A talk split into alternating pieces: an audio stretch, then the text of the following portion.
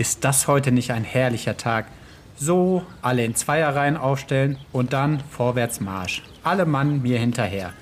Carsten, magst du den kleinen Simon nicht an die Hand nehmen? Nein, Papa sagt, Jungs machen das nicht. Dein Vater ist ja voll doof. Gar nicht wahr. Jawohl. Herr Lehrer, wohin gehen wir eigentlich? Naemi und Anna, bleibt ihr bitte da hinten auf dem Bürgersteig. Eine gute Frage. Wir gehen ins Theater in die Stadthalle.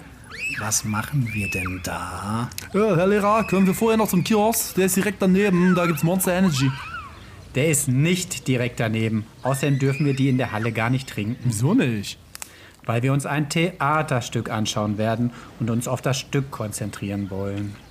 Herr Lehrer, ich habe gestern mit meinem Bruder Netflix geschaut und auch zwei Liter Eistee getrunken. Tja, deswegen bist du auch so doof. Stimmt ja gar nicht. Herr Lehrer, der Carsten ärgert mich. Vertragt euch bitte. Ich möchte gleich auch absolute Ruhe im Theatersaal. Carsten, du sag mal, ist das auf deinem Rücken da eigentlich eine Schlange? Die sieht ja cool aus. Nein, es ist ein Basilisk. Schlangen haben nicht so große Zähne. Herr Lehrer, wie findest du eigentlich meine Schuhe? Die blinken. Total schwul. Stimmt ja gar nicht. Die blinken in Blau, nicht in Pink. Ich finde deinen Pulli, lieber Carsten, und deine Schuhe, lieber Simon, ganz toll. Ihr habt euch echt schick für das Theater gemacht. Das ist kein Pulli, das ist ein Hoodie. Herr Lehrer, wird das gleich langweilig? Nein, das wird ganz toll. Werden da auch Köpfe gespalten und Leute abgeballert? Nein, das Stück ist ab 12. Extra für euer Alter. Was du erzählst, ist doch Quatsch, Carsten. Sowas darfst du noch gar nicht gucken. Ja, langweilig. Mein Papa erlaubt mir das, aber ich zocke immer mit dem zusammen. Stimmt doch gar nicht. Wohl, wenn Mama weg ist. Ich krieg für jeden Headshot einen Euro. Herr Lehrer, was ist ein Headshot? Das ist ein böses Wort. Das musst du gar nicht wissen. Das ist aber gemein. Das weiß jeder. Kopfschuss. Was wird denn da in den Kopf geschossen? Jungs, jetzt reicht es aber. Äh, Herr Lehrer, darf ich dich bei Fortnite adden? Ich hab kein Fortnite, Carsten. Naja, Papa hat dich da aber gesehen. Vielleicht hat er sich ja vertan. Wer spielt denn da eigentlich mit in der Stadthalle, Herr Lehrer? Schauspieler hier aus der Gegend. Stimmt ja gar nicht. Ich habe hier noch nie einen gesehen. Mein Papa auch nicht. Das sind vielleicht nicht so bekannte Schauspieler oder Hobbyschauspieler. Die kennt ihr nicht. Ah, voll uncool. Herr Lehrer, können wir auch draußen bleiben und Handy zocken? Nein, das geht nicht. Wir haben die Tickets gekauft. Ich verkauf meins. Ich auch. Keiner verkauft sein Ticket. Wieso nicht? Das Geld gehört der Schule. Schule. Schule ist voll blöd. Herr Lehrer, ist das Stück in 3D? Ja, lieber Simon, dieses Stück ist sogar in 3D. Ah, hey. Sheesh. So, diesmal muss alles perfekt sein. Fünf, vier, drei, zwei. Oh wie, der grüne Knopf klemmt. Was ein Jammer.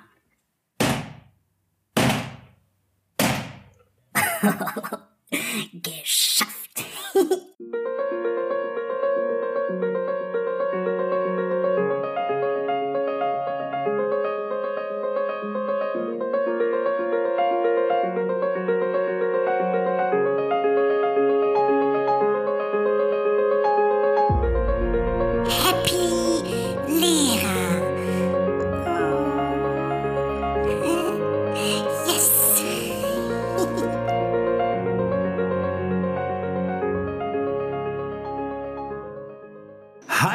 herzlich willkommen hier bei Happy Lehrer. Schön, dass ihr auch heute wieder mit dabei seid.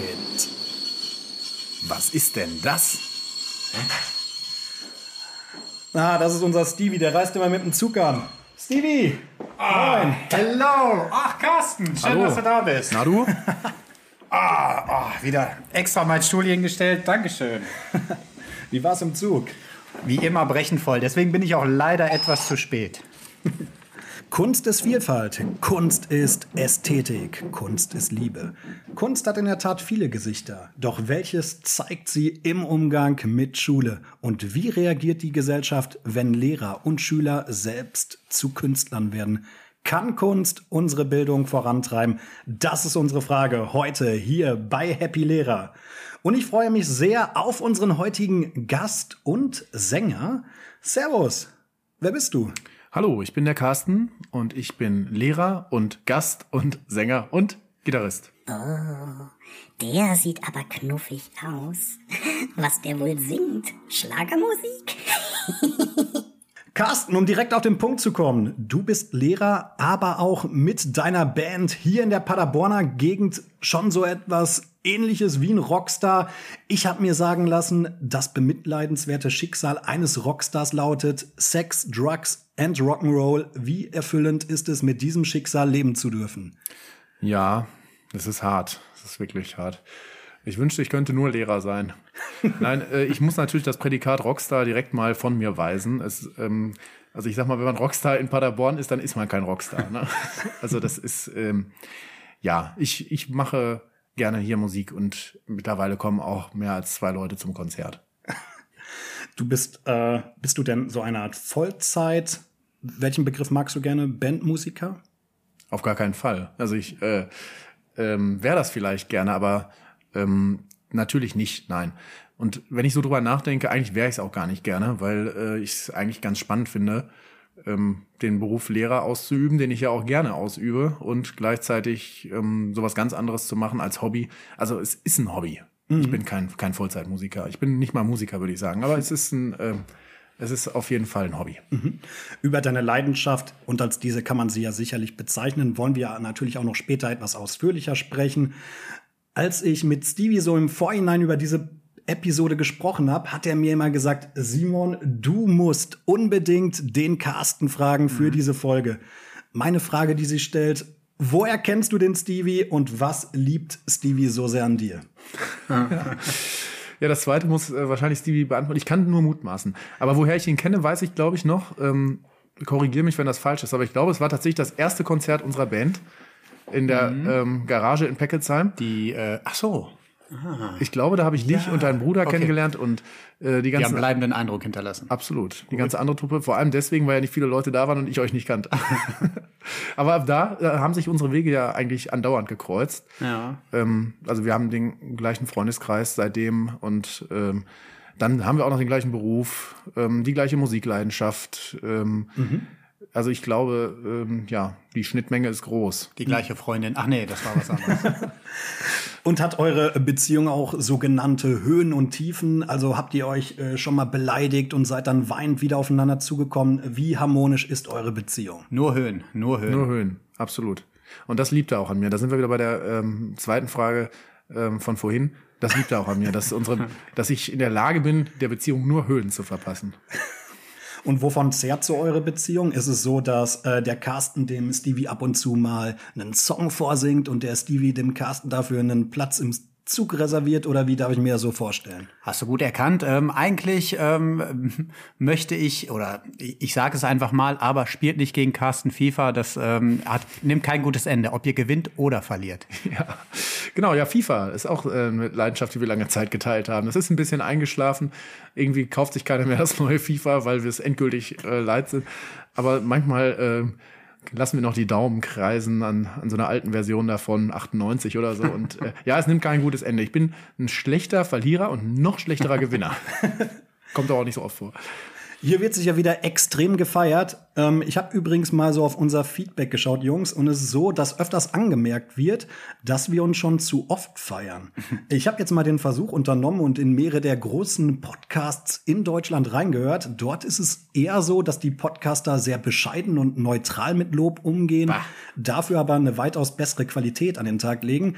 Carsten, jetzt frage ich dich mal als äh, Experten, kann eine schwache Podcast-Qualität und eine daraus resultierende, total überschwänglich, positiv übertriebene Selbstwahrnehmung nicht trotzdem auch ein Weg zum Erfolg sein? Also, oder ja. müssen Stevie und ich da uns da mehr in Demut hüllen? Was ist so dein Tipp für uns so am Anfang des Weges? Nee, also ähm, Podcasts, wo die ähm, Podcaster, sagt man das so, ja, ne?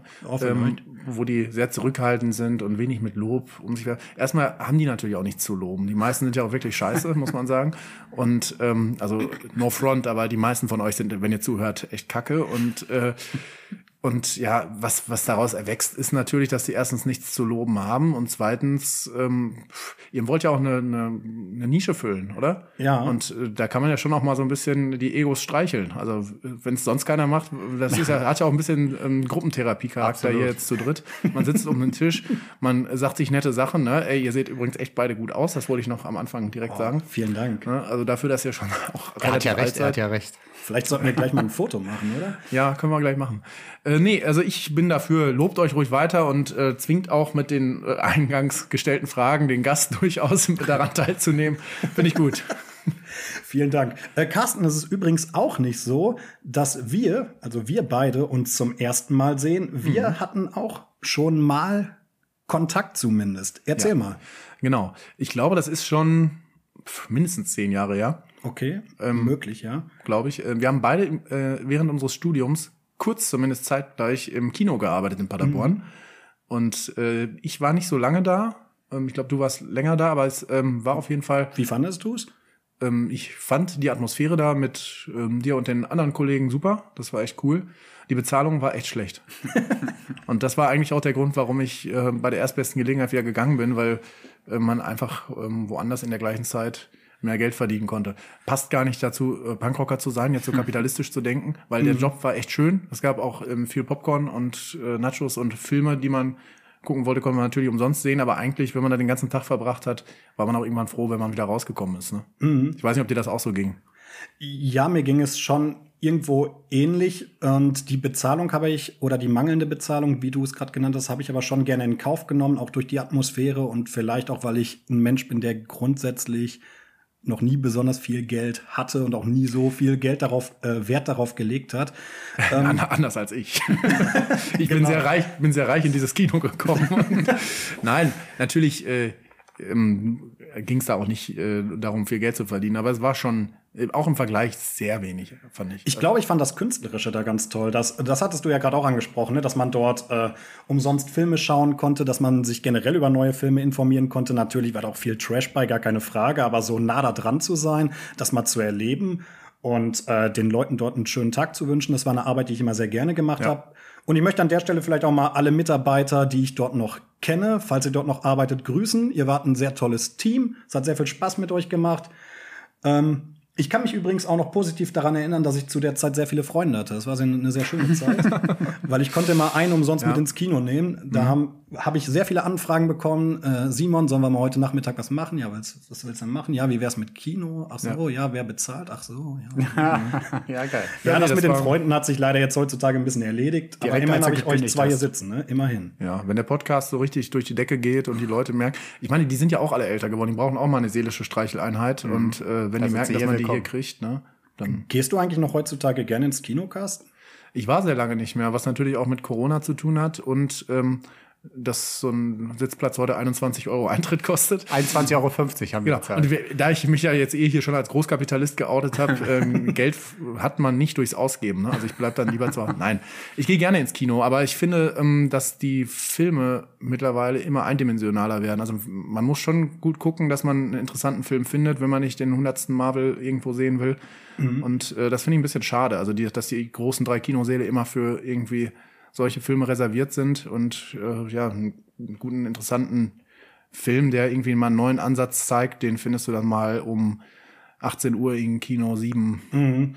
Ja, mir ist auch aufgefallen, oder ich würde jetzt einfach mal die These aufstellen wollen, dass auch immer weniger Menschen einfach ins Kino gehen. Stimmst du dem zu, Steven? Ja, absolut. Es liegt aber wahrscheinlich auch daran, dass man mittlerweile, wir leider nicht zu Hause, aber mittlerweile auch sowas wie ein Heimkino hat, wo man wirklich sich hinflezen kann. Und ähm, diese 21,50 Euro, ähm, die Carsten eben angesprochen hat, da haben wir uns auch wirklich mal was gegönnt. Und da lagen wir wirklich in diesen Sitzen, die man so nach hinten, ähm, also man hatte wirklich so eine Fußraste und dieser Sitz hat sich mitbewegt. Also es hat sich gelohnt. Der Film war okay, aber dieser Sitz hat sich auf jeden Fall gelohnt. Ich glaube, der muss sich auch bewegen, weil sonst würde ich sofort einpennen. Also wenn man sich da ins Kino legt, dann ist man ja, wenn der Sitz sich nicht bewegt, im Grunde weg.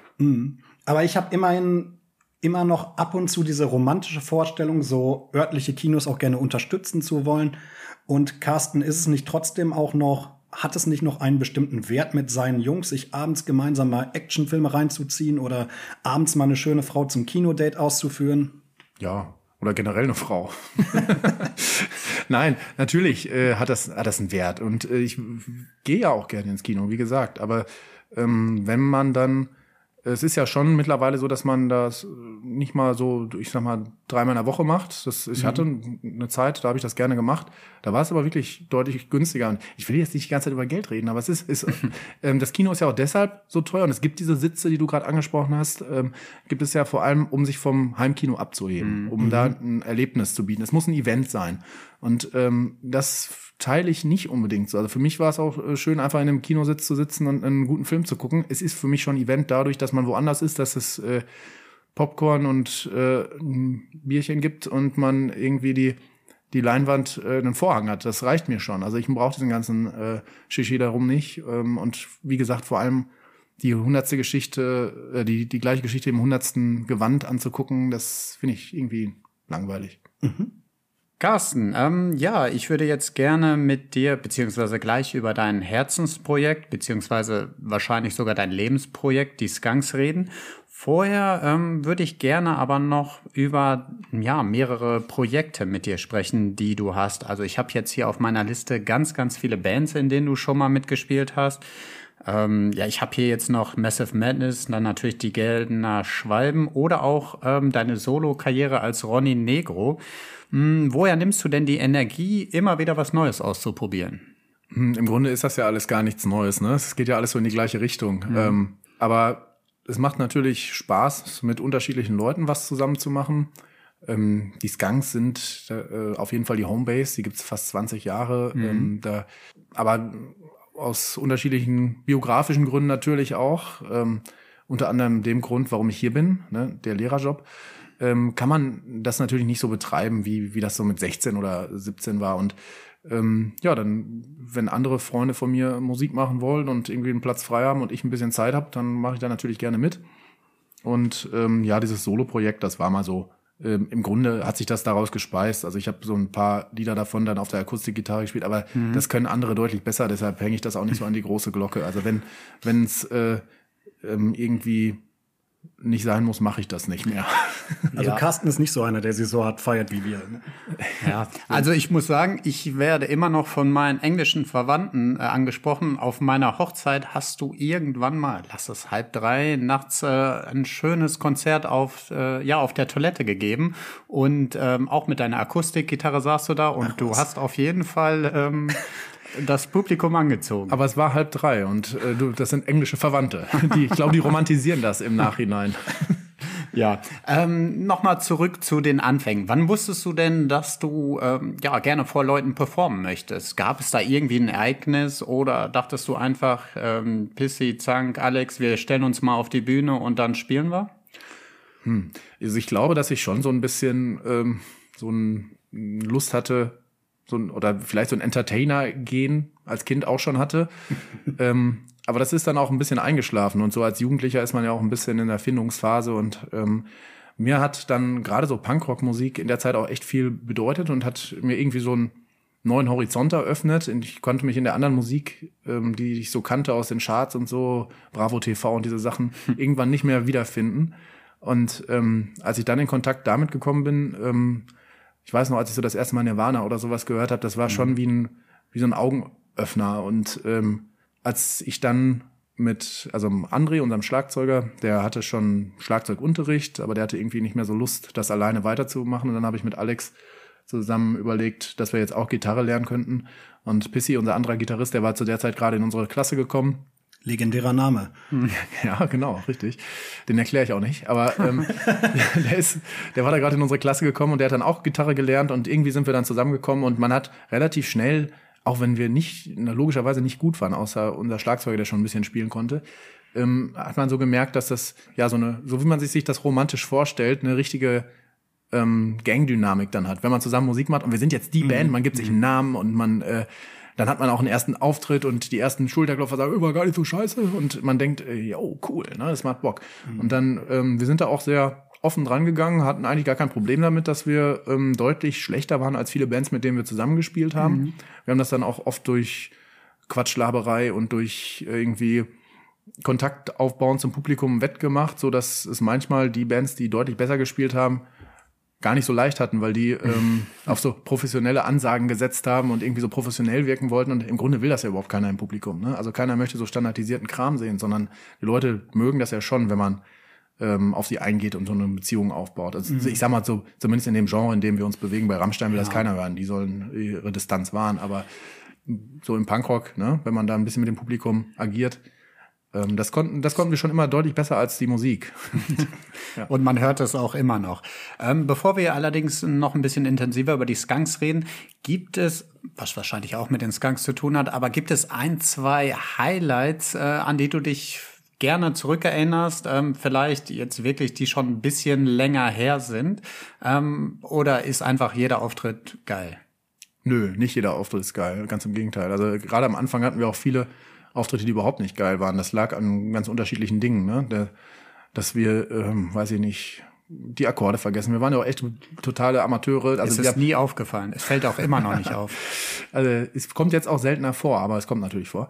Ähm, aber wir haben, wir haben es oft verkackt am Anfang. ähm, dann manchmal kommen dann halt drei zahlende Gäste oder so, wenn man nicht gerade zu Hause spielt. Ähm, das ist halt auch nicht so geil. Es kann trotzdem ein guter Abend werden, aber mhm. es ist halt nicht das Konzert, was man sich im Vorfeld so vorgestellt hat. Mhm. Der Sound ist oft richtig mies gewesen. Ähm, ist er immer noch? Ist er immer noch. Aber vor allem auch auf der Bühne, wenn man sich so gar nicht hört und dann irgendwie eine Stunde mhm. ein Konzert spielen soll, das ist halt Grütze. Ne? Und ähm, so gab es auch viele schlechte Konzerte. Aber es gab auch ähm, richtig gute.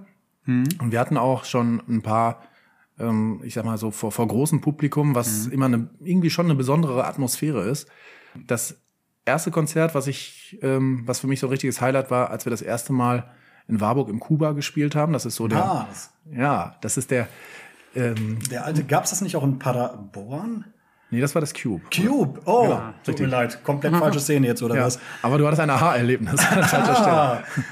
Nee, das Kuba ist so eine ähm, Insel der Alternativen im, in the middle of nowhere. Irgendwie. Absolut kleines Dorf in der Nähe von Warburg. Man kennt es eigentlich nur wegen dem Kuba. Ja, und da haben wir ähm, unser erstes Konzert. Das Kuba war zu der Zeit nicht so gut besucht immer und ähm, mhm. aber wir hatten halt einen großen Freundeskreis mittlerweile so aufgebaut und alle hatten irgendwie Bock, was zu unternehmen und dann waren da 200 Leute und das ist richtig abgegangen und das war so ein war anders als ähm, so das Garagenkonzert davor, oder irgendwie, man hat gemerkt, okay, irgendwie passierte gerade so was, ne? Und was mhm. nicht so selbstverständlich ist. Und ähm, auch wenn das natürlich in der Form nicht, nicht gehalten hat und wenn, äh, wenn man vielleicht so diese jugendlichen Träume, die dann so erwachsen, oh, wir könnten mit der Band was reißen, sondern davon musste man sich irgendwann verabschieden, damit man auch wieder Spaß daran haben kann. Mhm. Und ähm, aber das war so mein, mein erstes Highlight, würde ich mal sagen. Ja, sehr schön. Also Skunks. Wir haben jetzt schon ein bisschen über die Skunks geredet. Kannst du denn jetzt noch mal sagen, wer oder was sind die Skunks überhaupt? Ja, äh, wie man vielleicht schon so zwischen den Zeilen rausgehört hat, ist das meine Punkrock-Band und wir haben uns ähm, zu in, der, äh, in den Holzbänken der Realschule Peckelsheim gegründet. Und äh, tatsächlich sind wir in der gleichen Konstellation immer noch zusammen. Und dieses Jahr im Herbst äh, gibt es uns 20 Jahre. Hm. Stevie, ich äh, möchte jetzt einmal kurz einhaken. Du machst das ja jetzt auch zum ersten Mal. Gibt es einen besonderen Grund, warum diese, du diese Frage jetzt in der Mitte und nicht am Anfang gestellt hast? Äh, nein. Ich glaube, ähm, Stevie, Stevie wollte erstmal so die Leute zwischen den Zeilen lesen lassen, um es dann nochmal on point Ihr habt das 1A analysiert. Also ja. beide richtig. Beide, beide eins. Komm weiter, Stevie. Ja. Komm, hau raus. Nein. Ähm, ja, bleiben wir mal bei den Skunks, ähm, wie wir ja schon die letzten äh, 15 Minuten drüber reden. Ähm, wie habt ihr euch denn gegründet? Also ähm, seid ihr alle in demselben Dorf aufgewachsen? Habt ihr zusammen Fußball gespielt? Wie habt ihr euch kennengelernt und wie wurde daran daraus eine Band? Ähm, also mit Alex und André bin ich schon seit der Grundschule oder noch früher befreundet. Wie gesagt, Pissy kam irgendwann in unsere Klasse, von einer Klasse darüber. Ich mhm. glaube, das ist, kann ich ruhig sagen. Ähm, und wir haben ähm, ja alle zeitgleich eigentlich diese Musik so für uns entdeckt, auch so wenn wenn die Genres so ein bisschen unterschiedlich waren, mhm. aber es ging schon um Rockmusik und um Gitarren und irgendwie um ein bisschen was härteres. Und äh, das war damals ja noch viel mehr als heute, wenn man mhm. so die eigene Schülerschaft beobachtet, dass das, dass die, die Jugendlichen sich schon in so oft in so ähm, Subgenres unterschieden haben. Ähm, da gab es halt keine Spotify-List, wo alles drin war und das hat man gehört, sondern man hat wirklich ein Album gehört und hat sich damit auch viel mehr identifiz Mhm. identifiziert, glaube ich. Also das meine ich überhaupt nicht wertend, aber heute wird anders Musik konsumiert. Ja, stimmt schon. Und auch mit den Subkulturen. Da gab es früher definitiv viel, viel mehr. Ja, also wer Punkrock gehört hat, hat auch nicht nur Punkrock gehört, sondern hat, äh, hat sich dann vielleicht auch ein bisschen so angezogen oder ist, oder ist zumindest auch zu Konzerten gefahren und hat dies und das gemacht. Ne? Und heute hängen halt viele so vor Spotify und sagen, oh, geiler Song und jetzt höre ich Adele und jetzt höre ich dies und das. Und das ist auch völlig in Ordnung. Ähm, also wir sind dann vielleicht auch ziemlich mit Scheuklappen rumgerannt, aber es hat auch für ein ziemliches Identitätsgefühl gesorgt, ne? was, was ja in dem Alter total wichtig ist. Absolut. Man kannte dann auch die Punkrocker aus dem Nachbardorf. Ja. Ähm, was ist denn überhaupt deine Aufgabe in der Band? Ich äh, spiele Gitarre und ähm, singe. Am Anfang habe ich Bass gespielt und irgendwann haben Alex und ich getauscht. Und dann, ja, seitdem, das ist schon, weiß ich nicht, 15, länger noch. Auf jeden Fall viele Jahre her. Ähm, und seitdem spiele ich Gitarre und ähm, singe. Und ich schreibe auch die Songs für, könnte man sagen, zu 99 Prozent. Gut. Ähm, ja, sonst habe ich eigentlich nur noch zwei, drei Fragen. Wer ist denn das coolste Bandmitglied? Puh, ja, also ich glaube, ich nicht. Ähm, ich glaube, also das, das, das coolste Bandmitglied ist Pissy. Ja, das muss man leider so sagen. Vor allem haut er mir auf die Schnauze, wenn ich was anderes sage. Nein, muss er gar nicht, muss er gar nicht. Ich habe auch so Angst vor ihm. Sehr schön. Äh, ja, Carsten sehe ich ähnlich, auf jeden Fall. Ähm, aber ich habe auch Angst vor Pissy. Ähm, letzte Frage, wann ist denn euer nächster Auftritt? Ähm, wir haben, am, wenn das alles gut geht, am 30.04. in Braunschweig einen Auftritt. Und ähm, wir mussten jetzt auch viele Auftritte erstmal noch Corona-bedingt absagen und suchen gerade so nach Nachholterminen, was aber meistens an uns scheitert, weil wir, also so mit 30er, die irgendwie äh, vier Leute, die ihre Kalender synchronisieren wollen, ist eine Katastrophe. Ne? Also irgendwas ist immer. Ja. Hab ich, äh, habt ihr nicht auch ein Lied, was 30 heißt? Ja, glaub schon. Ja, ich glaube, äh, das hören wir uns gleich vielleicht nochmal an. Okay. Ein kleiner Nachtrag an dieser Stelle. Der Carsten hatte leider einen kleinen musikalischen Notfall, aber wir haben jetzt die exklusive Chance, auch im Nachhinein noch in eine seiner Songs reinzuhören. Und der Song heißt, wie Stevie gerade schon angekündigt hat, 30. Und ich würde vorschlagen, wir hören einfach mal rein. Einer meiner Favorites. Reinhören.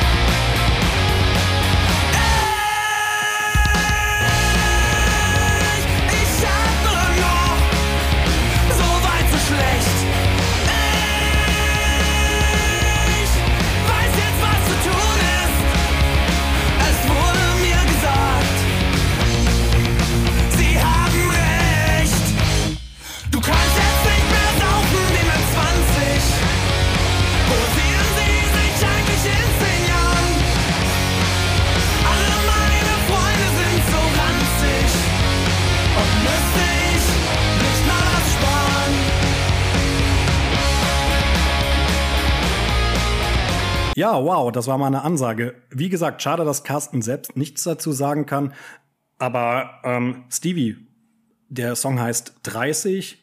Was hast du in diesem Song so gesehen? Wir können jetzt mal aus unserer Sicht darüber äh, philosophieren und nachher vielleicht erfragen, wie Carsten unsere Stellungnahme dazu gefallen hat. Ja, also ich glaube, in diesem Lied geht es äh, darum, dass man ja trotz ähm, gefestigter Lebensumstände, die man mit 30 hat oder mit Mitte 30, Was meinst du mit gefestigten Lebensumständen? ähm, natürlich hat das noch nicht jeder, aber ähm, es ist ja schon so, dass man nicht mehr jedes Wochenende auf ein Konzert geht und nicht mehr jedes zweite Wochenende auf ein Festival. Und man hat dann vielleicht auch schon eine Familie und es geht in diesem Lied darum, meine Interpretation, dass man trotzdem sich so einen gewissen Spirit bewahrt und das dann halt nicht jedes Wochenende auslebt, aber dann vielleicht doch mal jeden einmal im Monat. Eher so in kleineren Rationen und nicht so auf dieser ganz großen äh, Hauruck äh, wenn ich das mal als äh, Laie sagen darf, oder? Ja, ja, mh, ich würde sagen, dass es äh, das schon sein kann, also schon groß sein kann, aber nicht mehr so regelmäßig, eher so, in, okay. in ähm, größeren Abständen. Okay. Alles klar. Wer übrigens noch nicht genug hat, wir werden diesen Song in voller Länge am Ende dieser Episode für euch reinstellen. Also ihr könnt gespannt sein. Hört euch diesen Song ganz am Ende nach unserem Outro nochmal gerne an. Carsten, jetzt bist du nicht nur Bandmusiker, sondern auch Lehrer. Auch das ist gerade schon angesprochen worden. Wie wird deine Arbeit als Musiker denn eigentlich in der Schule so wahrgenommen? Ich glaube, dass das erstmal gar nicht alle wissen. Ähm, dafür sind wir zu unbekannt. Aber natürlich wissen es schon einige und zunehmend auch mehr, weil irgendwie spricht sich sowas ja auch um, ne? Wenn man dann äh, ein Schüler entdeckt das und sagt dann hier, guck, guck mal, ne, Herr Zimmermann und so. Und ähm, das wird aber durchweg positiv aufgenommen. Also ich habe keinen gehört bisher, der sagt, äh, was machen Sie denn da für einen Scheiß, sondern ich glaube, die, die sich für sowas interessieren und begeistern können, die finden das gut. Von den Schülern jetzt, ähm, die, die damit nicht so viel anfangen können, weil sie vielleicht eine ganz andere Musik hören, die sagen vielleicht, jo, in Ordnung, aber interessiert mich nicht weiter. Also ich glaube, ähm, Siehst du da viele Vorteile drin, seine Leidenschaften als Künstler mit in den Lehrerberuf zu integrieren? Oder würdest du das lieber eher gerne trennen wollen? Wenn du es dir aussuchen könntest. Ja, es lässt sich im Grunde heute nicht mehr trennen, weil man anders als noch vor 20 Jahren, als wir angefangen haben, da hatten wir halt eine Homepage, auf der man sich informieren konnte. Das war aber eine, eine einseitige Sache. Ne? War das das mit dem äh, Beruferat noch? War das bei euch? Das, nee, das waren die Prager Frühlinge. Oh, das Entschuldigung. Berufsrat. aber das war so, es gab so verschiedene Homepages und da gab es vielleicht mal ein Gästebuch, wo man was reinschreiben konnte, aber es gab nicht diesen Senden und Empfangen und äh, also diesen Austausch gab es nicht. Und heute muss man als Band quasi ähm, auf Social Media sein, um irgendwie präsent zu sein. Und die, da sind natürlich auch die Schüler. Also bei Facebook sind die natürlich nicht, aber bei Instagram schon. Und ähm, da lässt es sich nicht mehr vermeiden. Und im Grunde finde ich, wäre es auch ein bisschen, ich würde mich, glaube ich, nicht so wohl dabei fühlen, wenn ich es aktiv vermeiden würde, dass die Schüler das mitbekommen. Außerdem gibt es bei uns auch eine gewisse Schnittmenge, weil ich mit ähm, Kollegen zusammen eine AG gegründet habe, die Rock AG, ähm, wo wir eigentlich junge Leute animieren wollen, selber zu Gitarre und Schlagzeug zu greifen und einfache Songs zu schreiben. Und ähm, das können die natürlich umso ernster nehmen, wenn sie wissen, dass ihre Lehrer auch Bock darauf haben und das selber machen. Mhm. Stevie, weißt du eigentlich, äh, welchen Vorteil ich dadurch habe? Dadurch, dass viele meiner Schüler wissen, dass ich aktiv äh, gerne auf Schauspielbühnen mich au äh, rumtreibe. Bitte sag ihn mir. Es stört absolut gar keinen mehr, ob ich mit langen, mit kurzen, mit gar keinen Haare in die Schule komme, welche Kleidung ich trage. Das ist alles komplett egal. Das heißt, wie ich in die Schule gehe, wird gar nicht mehr hinterfragt, weil einfach gesagt wird, okay, das ist der Künstler oder der Freak, wie man so neudeutsch sagt. Ist gar nicht mehr neudeutsch. Äh, was auch immer. Und das ist einfach schön, das nicht mehr erklären zu müssen. Ne? Man geht Also- einfach so ein bisschen. Dein Ruf ist bereits ruiniert und du kannst machen, was du willst. Ja, richtig gut. Herrlich. Apropos erklären müssen. Wir haben ja gerade auch schon über das Thema Geld gesprochen und im Umgang mit den Kollegen gibt es schon ab und zu immer gewisse Dif- Differenzen, was das Thema Kostenausgaben angeht. Ich gebe nämlich, anders als viele andere meiner Kollegen, wirklich nicht wenig Geld jetzt zum Beispiel für Kostüme, für Accessoires oder auch hier für die Technik des Podcasts aus. Und wenn ich gefragt werde, was ich dafür bekomme, werde ich meist recht stutzig, denn ich zahle hier wirklich viel Geld für mein Hobby, kriege jetzt aber nicht sonderlich viel Geld rein. Und das äh, wundert die Leute sehr oft. Wie ist das für dich? Was bedeutet dir Geld? Ähm, da sind wir schon wieder, ne? Nein, ähm, Geld in Bezug auf die Band, meinst du? Ja, ähm, ganz genau. Ähm, ja, Die wenn- In Bezug auf dein Hobby. Also, äh, wenn man das, wenn man Geld verdienen will, dann darf man keine Musik machen heute. Mhm. Also, das ist, äh, ist ein, im besten Fall ein Nullsummenspiel. Ähm, wenn man sich anguckt, Ja. was so ein Verstärker kostet und was eine Band an einem Abend, äh, eine Band unserer Größe an einem Abend verdient, das steht in keinem Verhältnis. Das ist eine absolute Leidenschaft. Und ähm, gut, Leute, die sich damit nicht auskennen, die malen sich vielleicht aus, dass man da äh, am Abend mit 2.000, 3.000 Euro rausgeht oder so, aber das ist natürlich nicht so. Und ähm, ich finde es auch nicht schlimm. Also ähm, wenn ich segeln würde, dann würde ich wesentlich mehr Geld ausgeben. Oder wenn ich andere Segelst nicht? Sachen noch nicht. Ähm, ich warte noch auf die Beförderung. Ja, das sage ich auch immer. Ne? Ich meine, andere geben halt auch für ihr Hobby sehr viel Geld aus. Und Ja. für mich ist es halt auch ein Hobby. Und ich erwarte jetzt nicht im Gegenzug, dass ich dafür äh, besonders viel Geld für reinbekomme. Genau. Ne? Aber was man sagen muss, ähm, wenn an so einem Abend Geld verdient wird äh, bei einem Konzert, dann finde ich es natürlich fair, wenn die Bands daran beteiligt werden und nicht äh, irgendwie so mit kalter Pizza abgespeist werden. Ne? Da, weil, ähm, also es kommt immer drauf an, wenn, wenn an dem Abend fünf zahlende Gäste waren, dann braucht man auch keine Gage, ne? Aber ähm, wenn, sagen wir mal, 200 da waren, dann will man natürlich irgendwo daran beteiligt werden, einfach nicht, weil man das Geld jetzt äh, so dringend sehen will, sondern weil es einfach ein bisschen mit Wertschätzung dann auch zu tun hat. Wenn du Auftritt hast mit deiner Band, ich würde gerne mal wieder zum Thema Schule zurückkommen wollen. Wo hast du denn deine größere Fangruppe? Unter deinen Schülern oder unter deinen Kollegen? Also bei den Auftritten sind von beiden Gruppen relativ wenig Menschen da, würde ich mal sagen. Ah, okay. ähm, was ich auch okay finde. Äh, denn ich möchte, ich möchte nicht, dass die Leute zu den Auftritten kommen, um, um zu gucken, oh, was macht der Zimmermann da, sondern wenn, sollen sie sich auch für die Musik interessieren und oder irgendwie Bock haben, da, äh, dass sich das anzugucken. Also nicht, ich möchte nicht, dass sie da nur stehen, um, um mal so, ich meine, kann, kann man auch machen, einfach mal gucken, aber wenn, will ich auch, dass, dass so die Musik im, im Fokus steht. Und wenn Schüler da Bock drauf haben, dann können sie das gerne tun. Wenn Lehrer da Bock drauf haben, es gibt auch eine Handvoll, die das machen. Ähm, Gerade so äh, von den Lehrern natürlich die, mit denen ich auch gut befreundet bin. Ich bin natürlich nur deswegen mit denen befreundet, weil die das auch dann gut finden müssen. Und ähm, ja, also das ist, da hole ich mir meine Selbstbestätigung, wenn ich die nicht gerade hier kriege bei euch. ja. Und äh, nein, also wie gesagt, da sollte schon die Musik im Fokus stehen und ich habe auch kein Problem damit, wenn keine Schüler oder keine Kollegen da sind. Freue mich aber natürlich, wenn sie Bock drauf haben und da sind.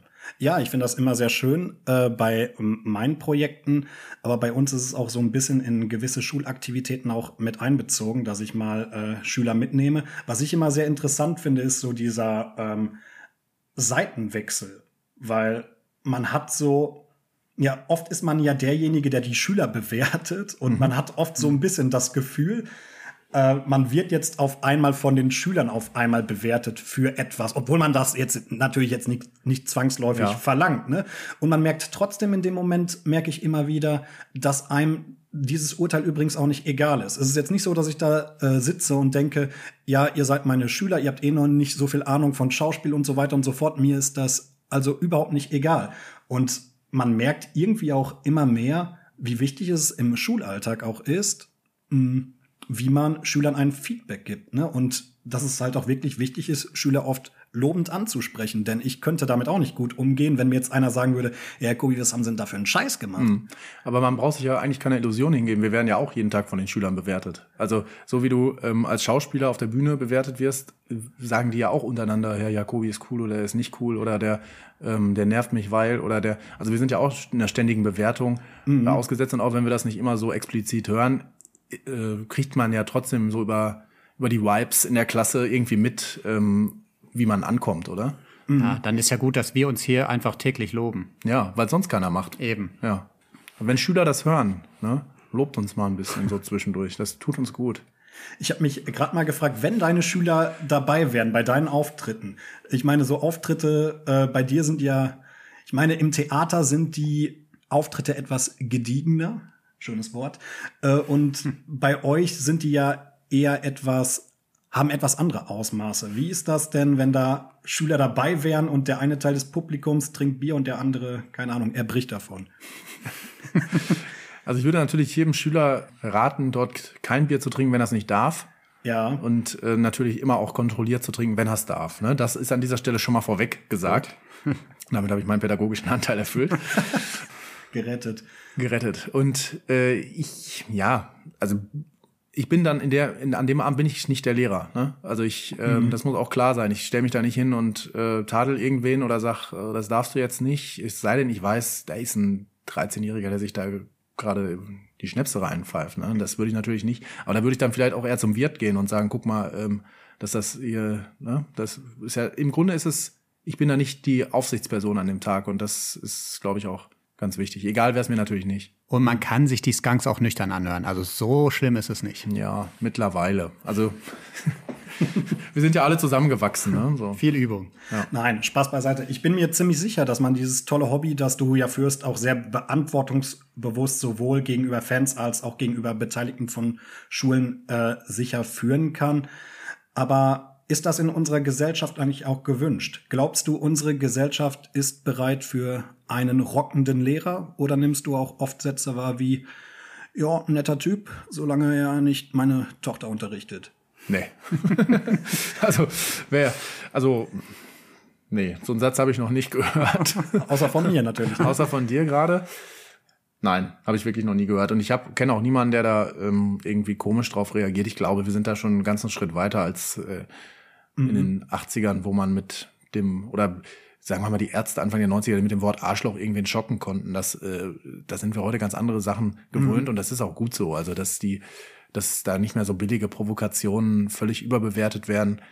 Es gibt tätowierte Lehrer, es gibt Lehrer, die ziehen sich eine Ritterrüstung an am Wochenende und schlagen sich auf die Köpfe.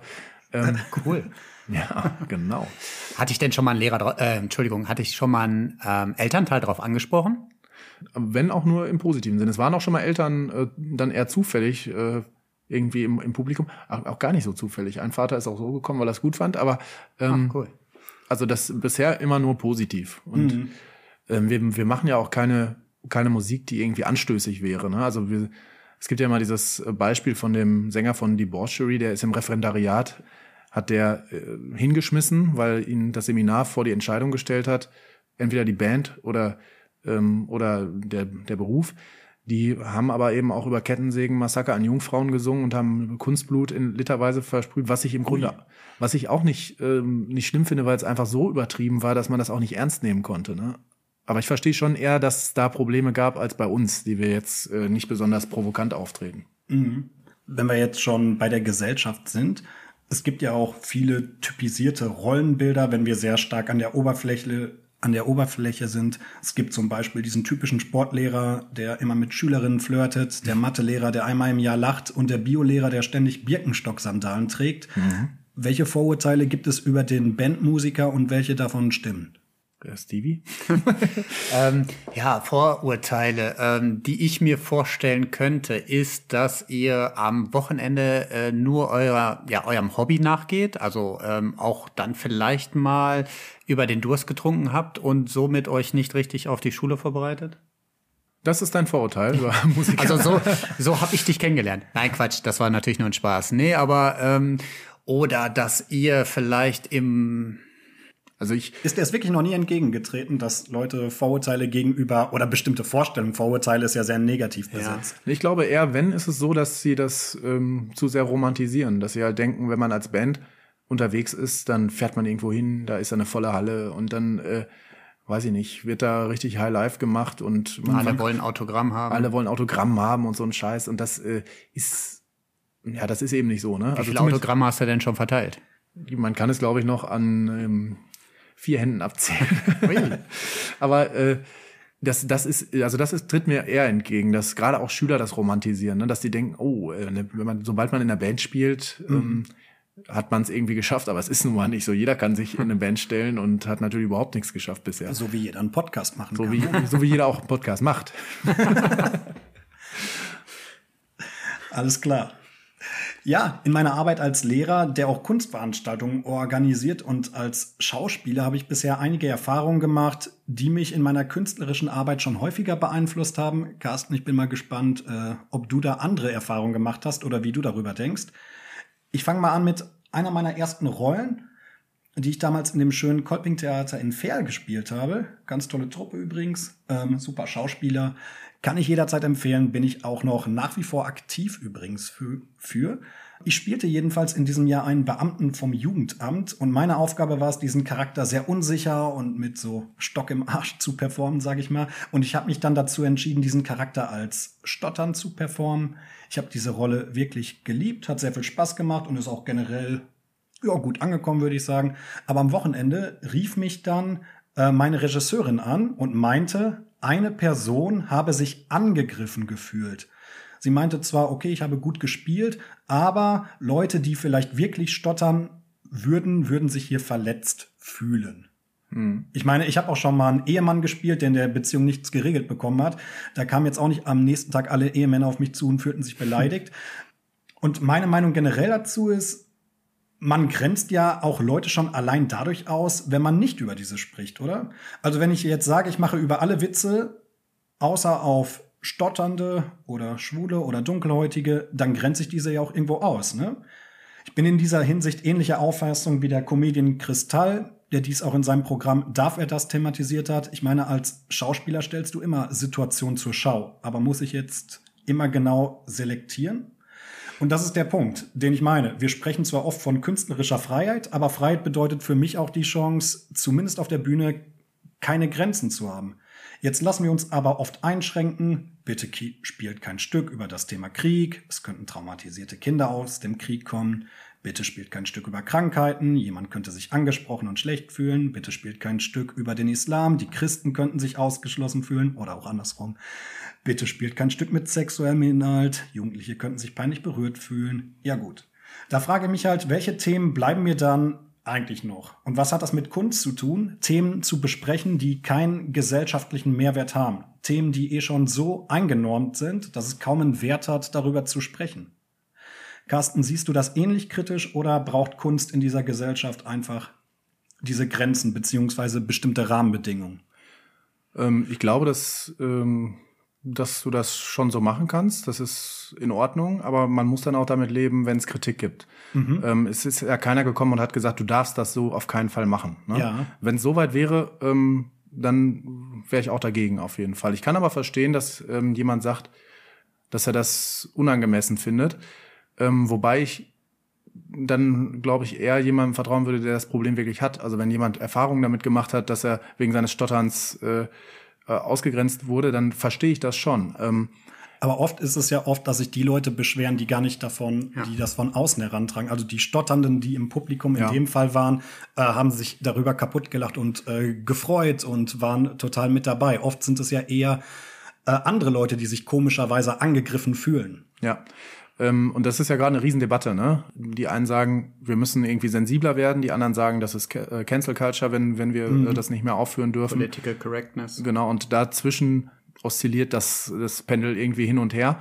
Und ich glaube, man, man kann natürlich eine Figur mit äh, Spielen, die stottert, ähm, wenn, wenn das Stottern dann nicht Gegenstand der Lächerlichkeit wird, sondern wenn die Figur, sage ich mhm. mal, trotzdem eine Persönlichkeit hat und trotzdem äh, ernst genommen wird, weil ähm, das habe ich manchmal bei Kristall, äh, ohne dass ich ihn jetzt so gut kenne, auch nicht so cool gefunden, weil er also die, die, diese Ansicht, man muss sich auch über Behinderte lustig machen dürfen, ja, aber man muss sich nicht unbedingt über die Behinder Behinderung an sich lustig machen. Ne? Das finde ich ist so der. Über das Thema an sich meinst Genau, du? natürlich können äh, Behinderte genauso, also Menschen mit Behinderung genauso Gegenstand von, äh, von irgendwie Lächerlichkeit sein, aber ich würde dann nicht sie wegen ihrer Behinderung lächerlich machen, sondern ähm, einfach so in, in einem äh, ich würde sowieso nicht machen, glaube ich. Aber es ist, ich verstehe, ich verstehe, was du meinst. Es hat irgendwie zu der Rolle gepasst.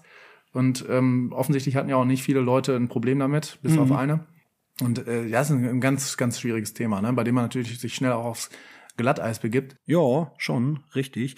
Und aus meiner Sicht sind das dann aber auch die Themen, die leider eben aus diesem Grund eben viel zu selten ernsthaft angesprochen werden. Aufgrund dieser Unsicherheit einfach etwas Falsches zu sagen. Und das das finde ich einfach extrem schade, oder? Ja. Und im Prinzip spiegelt es so ein bisschen auch ein Interview wieder, was ich letztens mal äh, im Internet gesehen habe. Da hat der Philosoph Richard David Precht, ich weiß nicht, ob ihr den kennt, und die Svenja Flasspöhler, die hatten ein Interview und die haben auch äh, über dieses Thema genau gesprochen, über eine Gesellschaft der Sensibilität, also von einer Gesellschaft, die sich eigentlich ständig verletzt, beleidigt und angegriffen fühlt. Und auf der Gegenseite haben sie aber auch eine Gesellschaft aufgezeigt, die sich auf der anderen Seite aber auch sehr sensibel zeigt für MeToo, für Black Lives Matter, für Gender-Debatten und auch Minderheiten mehr wahrgenommen wird. Aber gleichzeitig auch irgendwie, und das ist ja auch das, was wir in der Gesellschaft wahrnehmen, diese steigende Aggression trotzdem auf der anderen Seite, wenn man jetzt, ja, die komplette Gegenseite einnimmt, dass dann direkt eine pauschale Verurteilung dieser Andersdenkender dann erfolgt. Ja. Ich glaube aber, dass, ähm, dass die Debatten so scharf geführt werden, hängt auch damit zusammen, dass es lange Zeit überhaupt gar keinen interessiert hat. Das äh, hat jetzt so eine Gegenbewegung provoziert. Ist das zu spät, diese Debatte? Äh, ja, viel zu spät. Die ist viel zu spät. Also, mhm. ähm, wie, wenn du dir mal Comedy anguckst aus den 90ern, wie mhm. oft da irgendwelche rassistischen Klischees noch bedient werden, was einfach ähm, und da, da hört dann so der, der Witz im Grunde auch schon auf. Ne? Mhm. Es ist einfach nur witzig, dass der redet, wie er redet. Und äh, viel mehr steckt dann da nicht hinter. Ne? Und das, das würdest du heute wahrscheinlich nicht mehr so sehen. Mhm. Ähm, also da ist das, äh, sind wir vielleicht schon einen Schritt weiter. Umgekehrt denken dann natürlich auch viele Leute, warum darf ich darüber nicht mehr lachen? Ja, man darf schon darüber lachen, aber äh, man muss es halt auch akzeptieren, dass sich Menschen dadurch angegriffen fühlen mhm. und äh, und ich finde, dass es der Debatte gut tun würde, wenn man so ein bisschen aus verschiedenen Perspektiven drauf guckt und sich nicht so und auch nicht jeden gleich vorverurteilt, der mal über so über einen Witz gelacht hat. Es, der Rahmen, der Kontext spielt natürlich auch eine große Rolle. Und das letzte große Problem ist, dass natürlich ähm, die, die sich angegriffen fühlen, jetzt die sind, die früher so die die Deutungshoheit hatten, der berühmte alte Ja. weiße Mann, ähm, der halt noch nie mit Diskriminierung zu tun hatte, wirklich. Ähm, und ähm, dass der sich jetzt angegriffen fühlt und voll in den Aggressionsmodus wieder geht. Und deshalb äh, ist diese Debatte so hochgekocht. Ne? Ich glaube, wenn man da ein bisschen mit Menschenverstand dran geht und äh, auch mal versteht, okay, äh, verstehe ich jetzt, dass du das kacke findest, ich find's nicht so kacke und vielleicht können wir uns trotzdem noch in die Augen gucken, dann ähm, also wenn das auf so, wenn das um solche Sachen geht, wie du es gerade beschrieben hast, ne? wenn es jetzt nicht wirklich um, um, eine, um ein rassistisches Weltbild, was so wirklich gefestigt ist und so geht, ne? Also man, es gibt ja dieses, diesen berühmten Satz, man kann auch Rassistisches sagen, ohne jetzt ein, richtiger Rassist zu sein oder ein, so ein rassistisches Weltbild zu haben, ne? Ähm, Weil es eben oft darum geht, wie es aufgenommen wird und nicht, wie es gemeint war. Aber ich wollte auch noch mal betonen, dass mir das natürlich keineswegs gleichgültig ist, wenn sich Leute aufgrund äh, meiner Entertainer-Art dort verletzt fühlen. Es ging mir auch nie darum, mich über Stotternde in diesem Fall lustig zu machen, aber meine Einschätzung, die sich aus Erfahrungen aus der Vergangenheit speist, ist einfach trotzdem, dass es stotternden oder behinderten Menschen einfach genauso hil wenig hilft, mit diesem Mitleid zu haben. Ich meine, was hilft diesen Menschen mein Mitleid? Und klar ist Mitleid an sich ja eine schöne Eigenschaft, die auch dazu führt, dass wir im Alltag rücksichtsvoll miteinander umgehen. Aber sie gibt dem anderen Menschen auch immer das Gefühl, dass man unter dem anderen steht. Und das ist ja gerade nicht das, was diese Menschen brauchen, sondern eher das Selbstbewusstsein zu erkennen, ja, alles klar, okay, ich stotter, du bist dafür der peinliche Auf der Bühne und du da hinten bist der Typ, der keinen geraden Ton beim Singen herauskriegt und irgendwie haben wir alle so unsere Macken und das ist alles cool so. Und das verkörper ich einfach sehr gerne mit Humor, weil es irgendwo eine Ebene zeigt von, okay, wir sind alle auf einer gleichen Ebene, auf einer gleichen Stufe. Ich mache Scherze über dich, über mich, das ist alles cool. Ja, wir haben jetzt viel über unsere Arbeit als Künstler an Schule gesprochen, haben auch einige gesellschaftliche Diskurse geführt. Ich würde mich nun generell mit dir über den Wert von Kunst gerne unterhalten. Eigentlich schließen wir damit ja so ein bisschen genau über Geld, richtig? Über den Geldwert. Da sind wir wieder bei Kohle. Endlich. Äh, zunächst einmal eine ganz vielleicht einfache Frage. Wo finden wir überhaupt Kunst an einer Schule? Nur im Kunstunterricht? Es kommt auf die Schule an. Also die meisten Schulen haben ja auch Ausstellungsflächen, zum Beispiel, wo Sachen aus dem Kunstunterricht ausgestellt werden. Auch im, in der digitalen Präsenz ne, zeigt sich die Kunst. Ähm, ich glaube aber, dass, dass Kunst heute auch durch die zunehmende Digitalisierung eine viel größere Rolle spielt.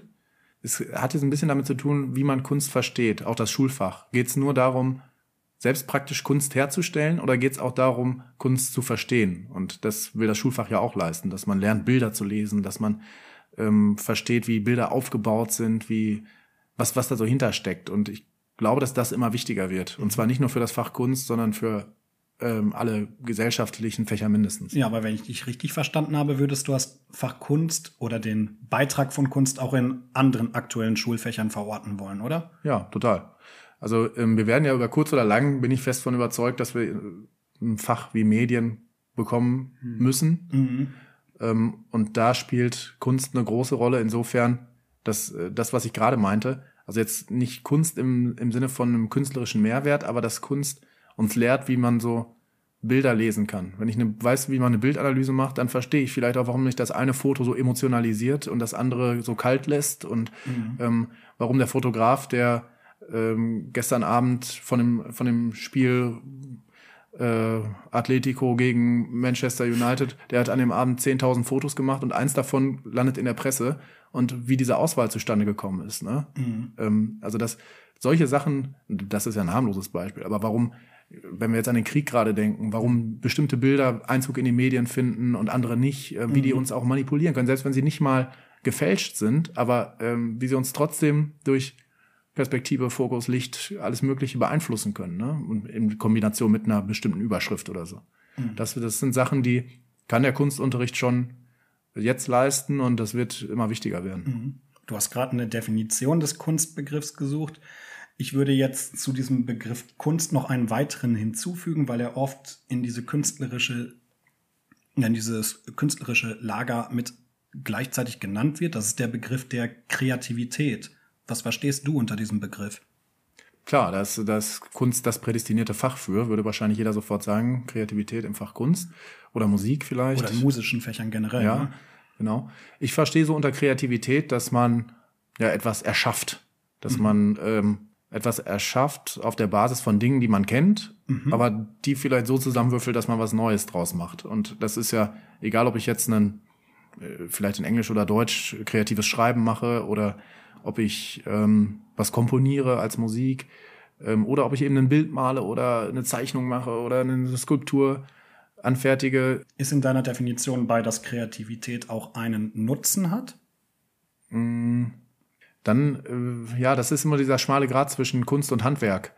Ähm, ich würde sagen, Kunst kann auch erstmal sich selbst genügen. Also wenn's, der Nutzen liegt vielleicht darin, dass, dass die Kunst irgendwie einen neuen Blickwinkel schaffen kann. Also, ähm, dass ich, ich verlange von meinen Schülern oft, dass sie sich mit Sachen aus ihrer Umwelt auseinandersetzen.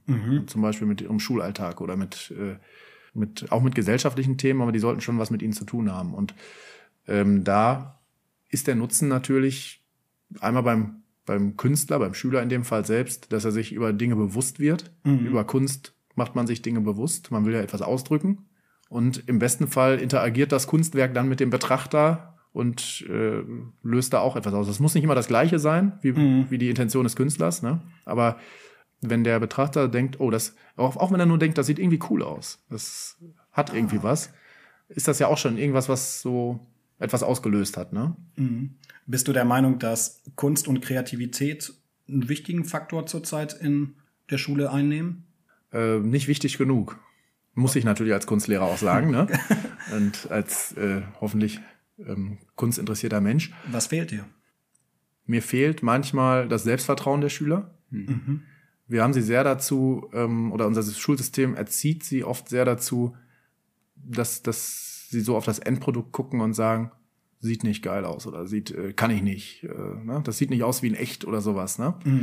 Ich, ich sehe das immer so bei Fünft- und Sechstklässlern, die sind total begeistert und sind immer überzeugt von ihren Arbeiten. Und das ist so schön. Die sind so ähm, begeistert, auch wenn man, wenn man natürlich nicht jedem eine Eins geben kann, weil viele die Kriterien dann nicht so erfüllen, wie man das vorher besprochen hat. Aber es ist diese Begeisterung, die endet so in der siebten, achten Klasse, wo dann die Schüler langsam erwachsen werden und das, den Anspruch an sich selber stellen, ab jetzt muss alles aussehen wie ein Foto, was ich zeichne. Und alles, was ich male, muss irgendwie total naturalistisch aussehen. Und wenn ich das nicht kann, ich gucke nach links und rechts, die können das besser als ich. Scheiße, ich, ich habe keinen Bock mehr. so ne? Und dieser äh, Gedanke, der, dass man sich nicht verbessern kann. Entweder man kann Kunst oder man kann Kunst nicht. Der steckt zu sehr in den Köpfen der Schüler. Ich würde sie oft gerne mehr ermutigen, zu sagen, erstens kannst du dich, wenn du es übst, verbessern durch, durch Handwerk. Ähm, du kannst aber, es reicht mir aber auch, wenn du einen guten Gedanken hast und den vielleicht cool ausarbeitest und das Ende, Endergebnis sieht doch nicht so aus, wie du das gedacht hast, aber du hast doch was, was Cooles entwickelt. Ne? Du hast doch eine Idee gehabt. Und das ist im Zweifel ist die Idee mehr wert als die Umsetzung. Und dieser, dieser Gedanke ist aber noch nicht so, nicht so verankert. Am Ende soll es möglichst dekorativ sein bei vielen. Ich habe mich in Vorbereitung auf diese Sendung auch mit einer äh, ganz interessanten Position auseinandergesetzt. Und zwar mit der Meinung des britischen Autors Ken Robinson. Oh. Oh ja, genau. Er meint es, ist unser industriell geprägtes Schulsystem, jetzt ein Zitat, das die Kreativität der Schülerinnen und Schüler nicht nur blockiert, sondern regelrecht abtötet. Wir leben die Fließbandmentalität der Industrialisierung einfach weiter und die Schulglocke gibt den Takt vor. Und ich finde, so ein bisschen sieht man es gerade, ich bin gerade bei den Zehnern, gerade Deutschlehrer und wir machen wirklich nach und nach und bereiten uns auf die Prüfung vor, Prüfung vorbei, nächstes Thema und so weiter und so fort. Nicht nach links gucken, nicht nach rechts gucken. Und im Prinzip sind auch diese Prüfungsaufgaben, finde ich, sehr ah, so realitätsfremd oft gestellt, also so sehr stark gekünstelt, ne, so total abgehackt. Also die Schüler bekommen drei Materialien und ähm, müssen dann daraus im Moment bei uns einen Informationstext schreiben, aber ich meine, was hat das mit der Realität zu tun? Was hat das damit zu tun, wenn Schüler später einer Realität ausgesetzt sind, wo sie im Internet 100.000 Quellen gleichzeitig ausgesetzt sind? Wofür entscheiden sie sich?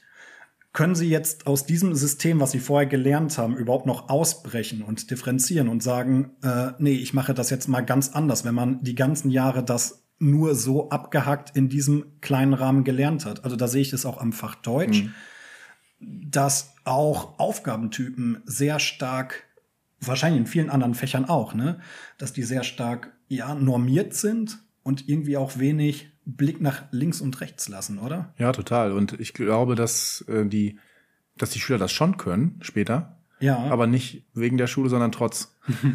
also sie in, in der Schule limitieren wir sie dann ja quasi. So was du gerade beschrieben hast, du gibst ihnen drei Materialien. In echt würden sie ähm, ins Internet gehen und hätten hunderttausende Materialien. Und müsste die Aufgabe dann nicht eigentlich eher lauten, hier ist das Internet und erstelle einen Informationstext. Such die äh, Texte raus, die gut sind. Äh, schreib die zusammen. Versuch äh, daraus was äh, einen, einen guten, einen guten Informationstext herzustellen. Ja, und bewerte erstmal, welche Informationsquellen überhaupt äh, genau. angemessen sind und welche man mit der Medienkompetenz ja für wahr empfinden kann oder für brauchbar erstmal. Ja, da kommen wir wieder zur Medienkompetenz. Ich glaube, das ist gar kein schlechtes Fach. Ich glaube, das sollten wir mal einführen.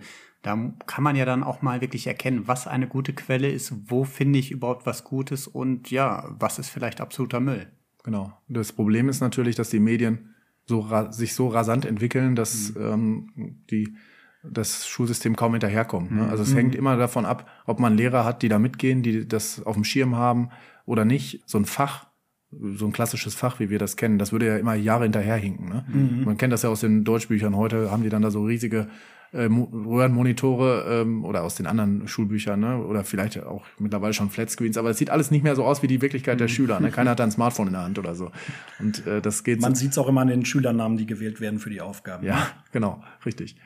Ja, Das ist ja einerseits auch ganz süß, aber andererseits äh, in so einem Fach wie Medien muss das natürlich up to date bleiben und äh, da da müsste man einen Weg finden, ja, wie, wie die Lehrer auch äh, einfach Up to date am, am, ja, up to date am Ball bleiben Ja, können. Ne? und an dieser Stelle würde ich dann auch gerne passend zum Fazit kommen. Jungs, wir hatten uns am Anfang die Frage gestellt, kann Kunst die Bildung vorantreiben? Wir sind sicherlich jetzt nicht hier in der Position, eine Expertenmeinung abzugeben, aber wir haben natürlich jetzt gerade auch schon ein bisschen darüber gesprochen, philosophiert. Was ist denn jetzt so schlussendlich eure Meinung? Ähm, ich habe vorhin so viel auch über über Medienkompetenz und so geredet, aber ich würde es jetzt gerne noch mal so auf das Künstlerische, auf das Kreative, was du vorhin angesprochen hast, hieven.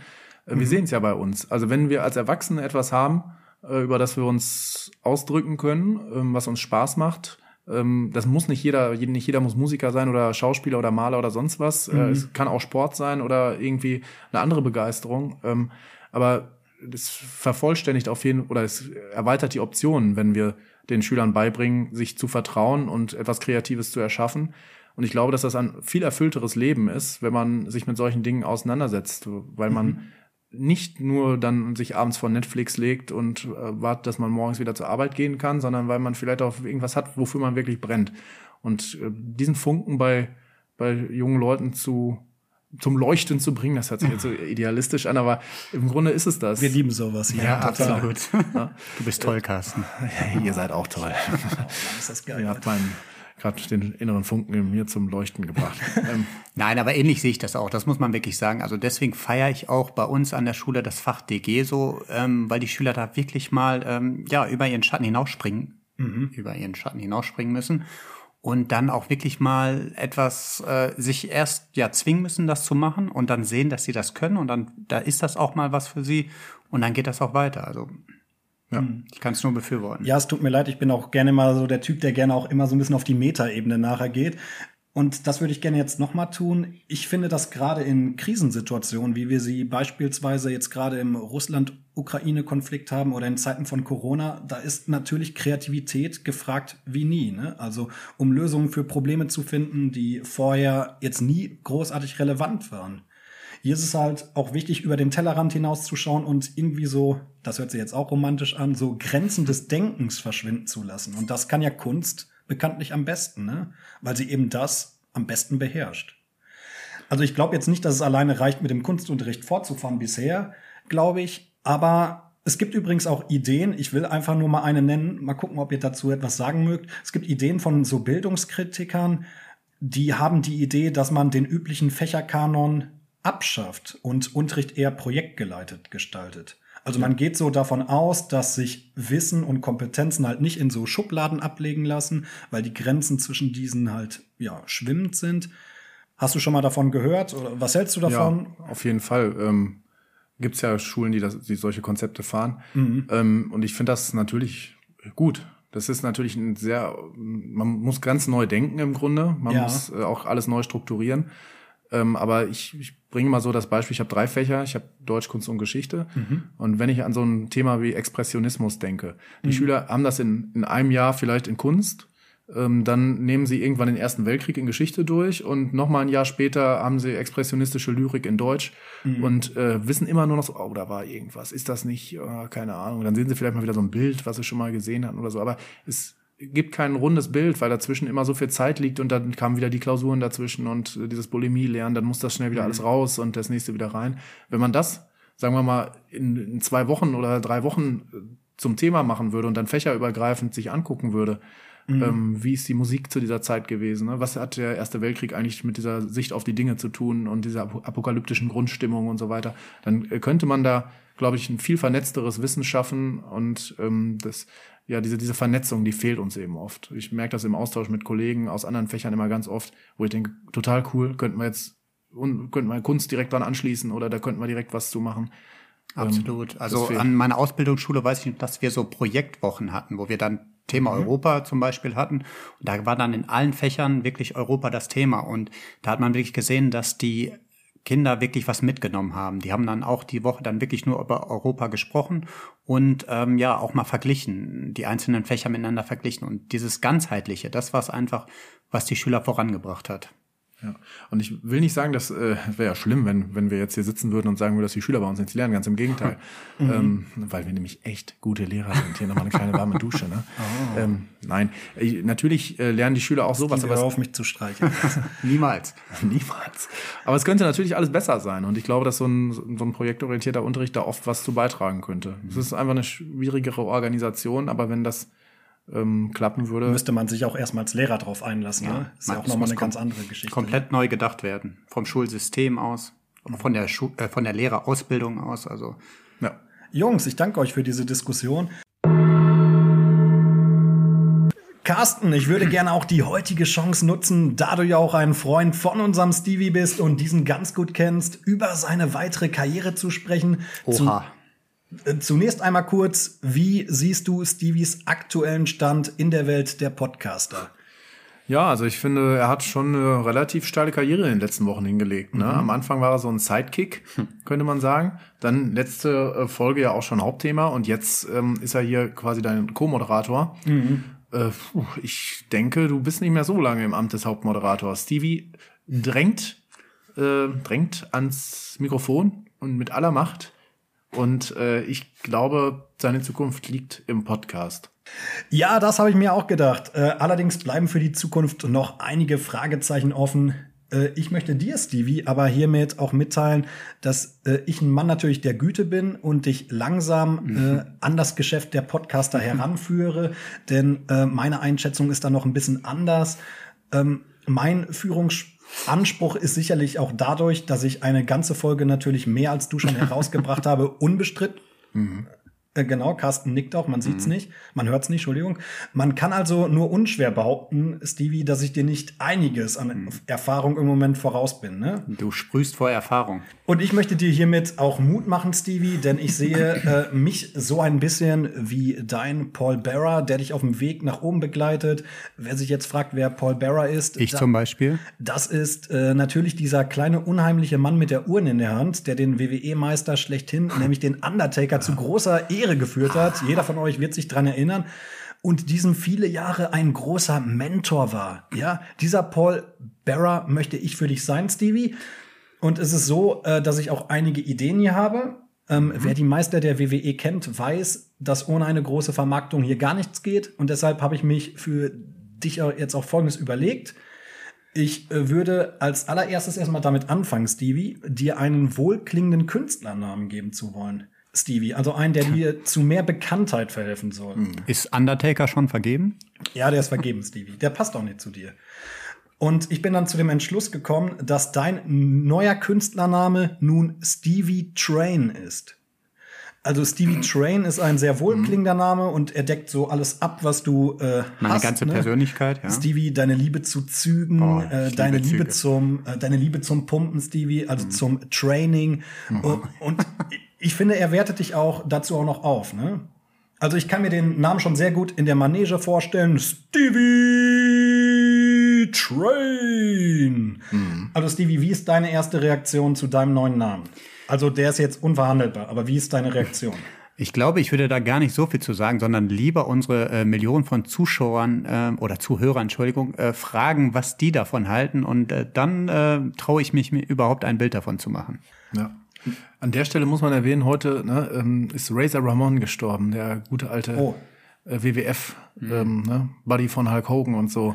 Also ich bin im Wrestling-Game seit dem Super Nintendo nicht mehr so drin, aber das wollte ich an der Stelle kurz einwerfen. Ich finde Stevie Train geil.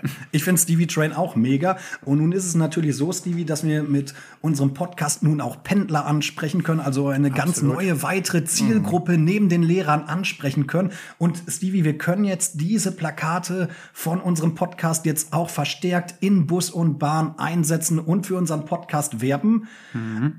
Also Ich glaube, ich mache auch so einen äh, Sidekick-Podcast, wo ich nur über Züge rede. Ich glaube, das wäre was.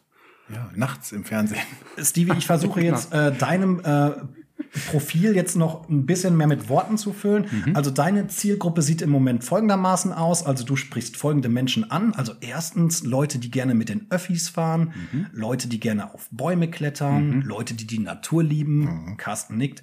Leute, die lange Haare haben und lieben, Leute, die gerne klauen. Leute, die Verantwortung für kleine Tiere zeigen und Leute, die England und Cornwall mögen. Habe ich noch was vergessen, Carsten? Nee, ich wollte noch kurz ergänzen, dass deine Zielgruppe wahrscheinlich auch wachsen wird bei den Benzinpreisen. Also es ist wirklich in, in, die, in die Zukunft gedacht. Perfekt. Zwei Fliegen mit einer Klappe. Ja, wenn ich jedenfalls jetzt alle Eigenschaften resümiere, komme ich zu dem Ergebnis, Stevie, dass du eher eine sachlichere und ruhigere Zielgruppe ansprichst. Die Frage ist, was bedeutet das für deine Weiterarbeit?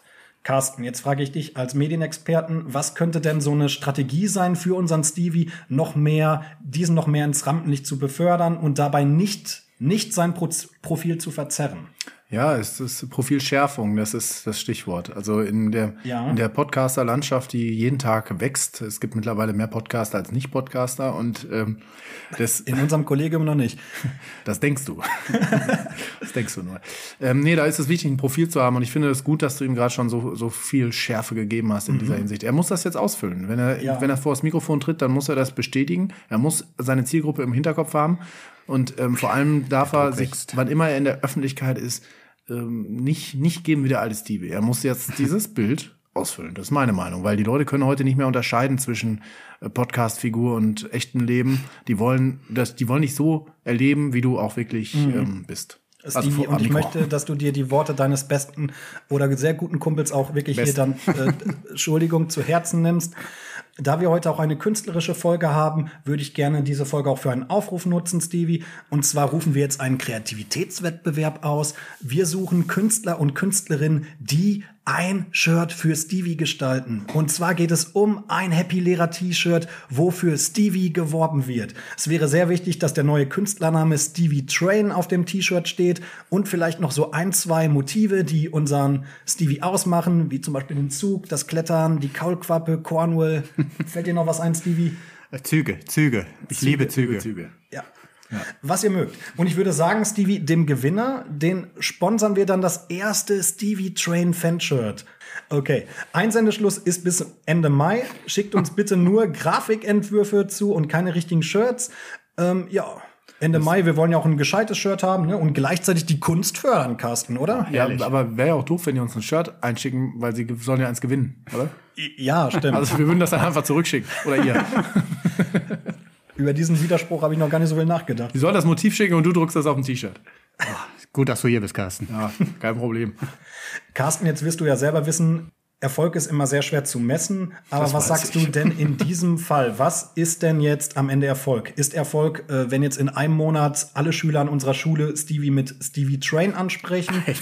Oder wäre es eher ein Erfolg, wenn in, in einem Jahr jeder an unserer Schule ein Stevie Train Fanshirt besitzt? Ich bin für Denken Sie groß, ähm, das Fanshirt. Jeder, jeder. Warum, warum überhaupt oder? Warum nicht beides? Ja. Ja. Carsten, lass uns unser Thema abschließen mit einem würdigen Finale. Wir gehen jetzt noch eben zum Hammerbrett und hauen den Nagel auf den Kopf. Carsten, äh, ich würde gerne noch mit dir ein Spiel spielen, Carsten. ähm, das kennst du auch. Ähm, ja, wir haben das schon auf diversen Festivals gespielt. Ähm, das ist aber die äh, Family-Friendly-Version. Ähm, ja, wenn wir ähm, freitags vielleicht etwas länger wach waren und dann uns samstags das erste Kaltgetränk wieder reingequält haben, haben wir oft ein Spiel gespielt, was Blitzrunde nennt. Kannst du das vielleicht mal erklären? Blitzrunde, äh, man denkt sich eine Zwickmühle für, den, für das Gegenüber aus mit zwei ähm, ja, Situationen, die nicht schön sind. Und man muss sich dann trotzdem für eine entscheiden. Fahrrad oder Auto? Auto. Duschen oder Wanne? Duschen. Machst du lieber Pausenaufsicht oder Vertretungsstunde? Pausenaufsicht, dauert nicht so lange. Halt, nein, Vertretungsstunde. Gib, gib mir Nee, Geld. ist, ist jetzt schon, Geld, ist schon Geld, Geld, eingeloggt. Geld, Geld, Geld. Okay. Ähm, Kunst, Deutsch oder Geschichte? Kann ich nicht sagen. Kann ich wirklich nicht sagen. Blitzrunde.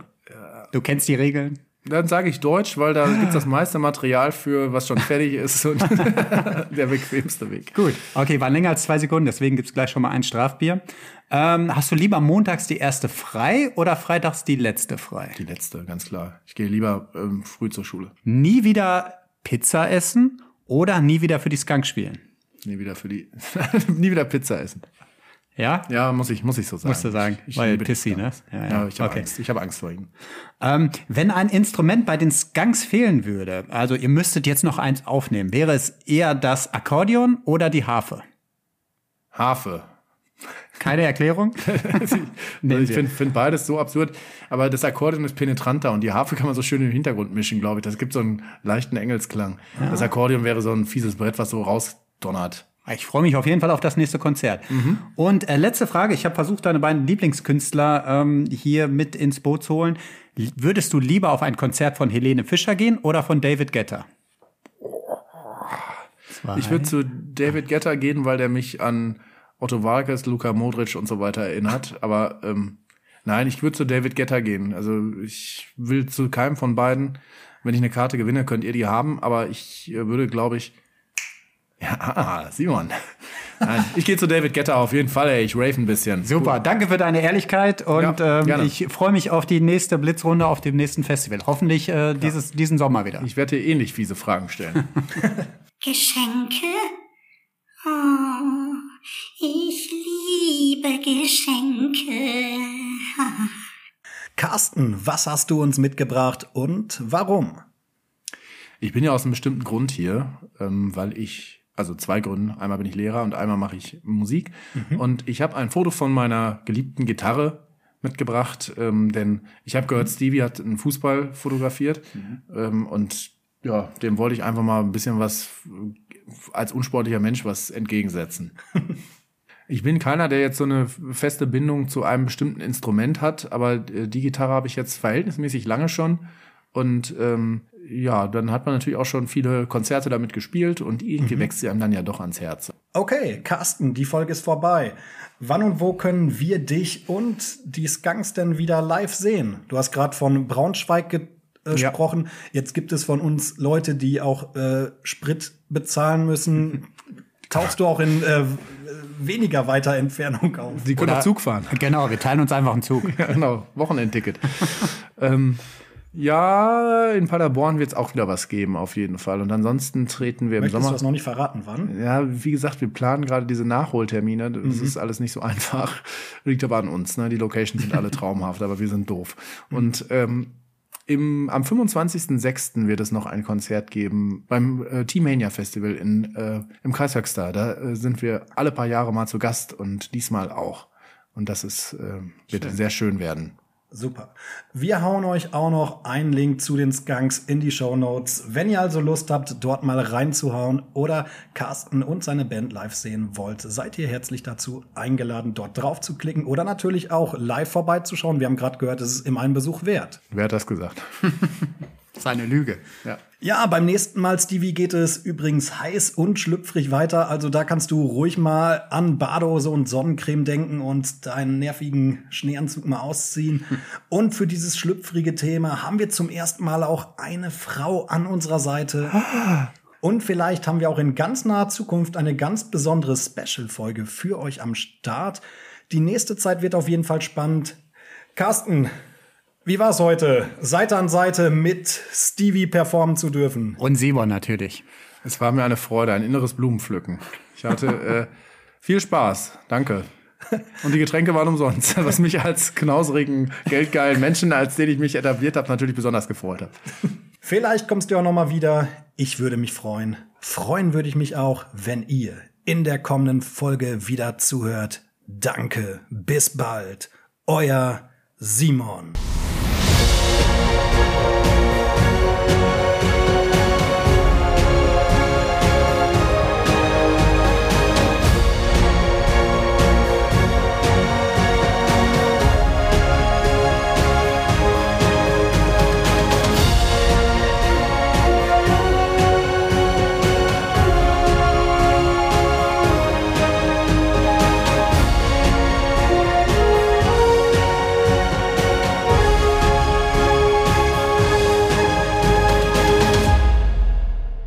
Hey, was machst du da? Lass mich. Ich werde jetzt Rockstar.